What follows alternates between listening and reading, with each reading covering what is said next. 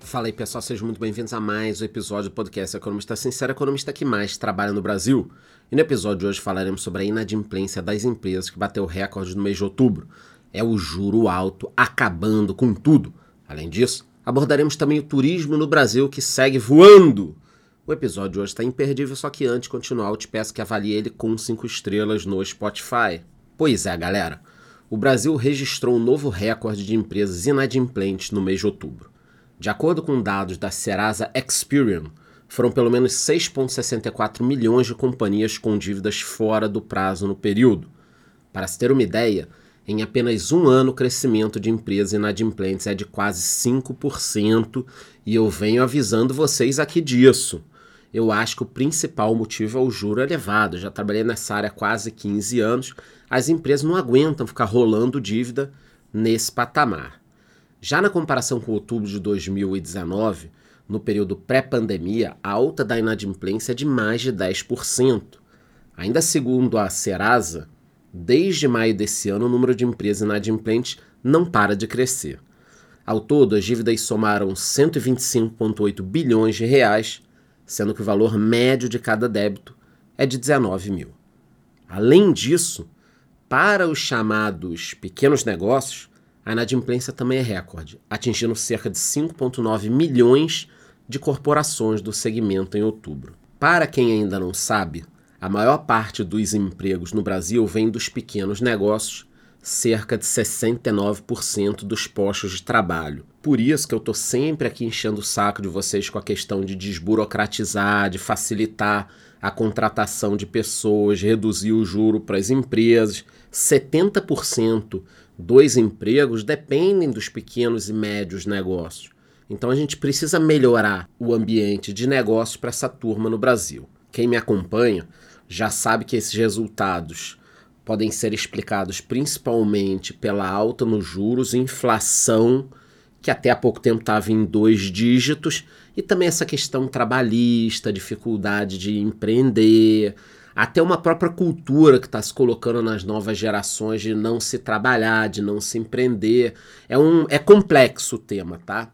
Na prática, com inflação e juros altos, o poder de compra das pessoas diminui, fazendo com que as empresas percam clientes. Fora isso, taxas elevadas também dificultam o pagamento dos débitos pelas companhias, deixando o custo de endividamento mais caro e muitas vezes criando uma crise em cascata. Vou dar um exemplo.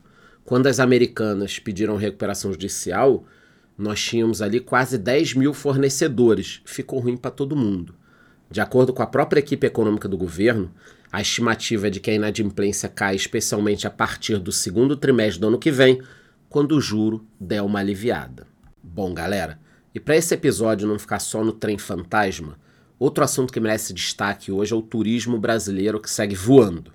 Segundo um levantamento realizado com dados do IBGE, o turismo nacional faturou incríveis 15,6 bilhões de reais em setembro, uma alta de 1,7% em relação ao mesmo período do ano passado. O setor que teve maior aumento foi de atividades culturais, recreativas e esportivas, com um crescimento de 17,4% ante setembro de 2022. Além disso, o grupo de alojamentos e hospedagem também apresentou alta de 12,4%, com faturamento de 1,71 bilhão de reais. Para se ter uma ideia, a taxa de ocupação dos hotéis nacionais chegou a 71,2%. Quem tem fundo imobiliário de hotel não está reclamando. Fora a hospedagem, o transporte aéreo de passageiros teve aumento de 2,2% em relação a 2022 e registrou um novo recorde de faturamento para o mês de setembro, o maior desde 2011.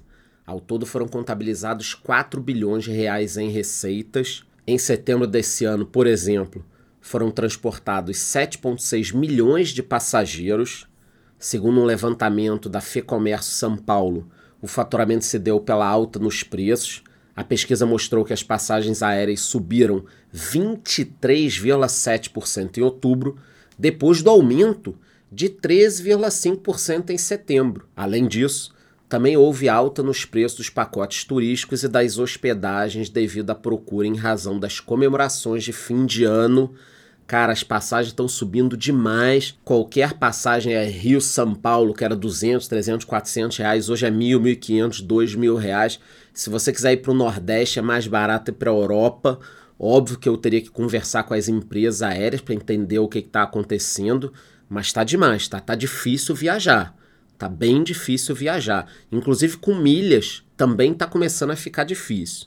Bom, galera, então hoje eu trouxe dois temas importantíssimos: o crescimento da inadimplência das empresas, que bateu recorde no mês de outubro, e os números do turismo nacional que segue voando apesar do absurdo que está comprar uma simples passagem Rio-São Paulo. Qualquer novidade sobre esses dois assuntos eu volto aqui e aviso vocês.